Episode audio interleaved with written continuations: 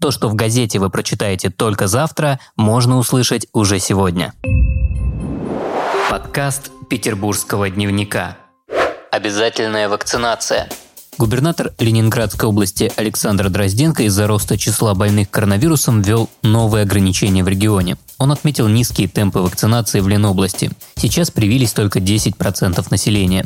Постановление главы региона предусматривает стимулирование вакцинации. Из-под ограничений выведут организации и предприятия, где привиты не менее 80% сотрудников. А если же персонал не будет привит в указанном количестве, учреждениям запретят работать с 1 сентября текущего года.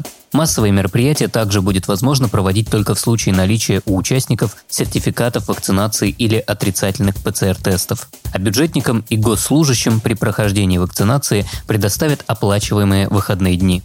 Окончание реставрации.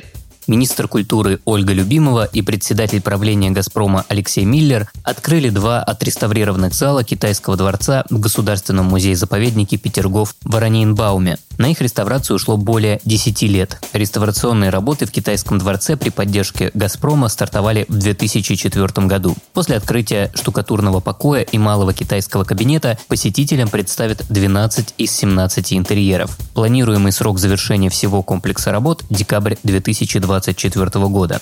Отметим, что китайский дворец воплотил в себе модные веяния и эстетические пристрастия 18 века. Убранство дворца выполнено европейскими и русскими художниками-мастерами с исключительным мастерством и не имеет аналогов. Гнездо в машине.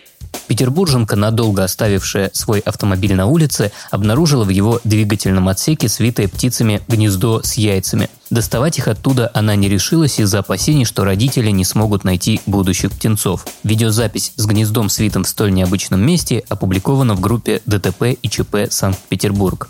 Цитата. В рабочей машине нашли гнездо внутри. Оставить там невозможно до первой кочки. Выложить страшно, может родители не найдут или не признают потом, написала владелица машины. В комментариях пользователи посоветовали ей обратиться в Центр реабилитации и реинтродукции диких животных «Сирен». Если у вас есть история, которой вы бы хотели поделиться с петербургским дневником, то пишите в наши соцсети во Вконтакте и Телеграме. На этом все. Вы слушали ПДКаст. Подкаст Петербургского дневника.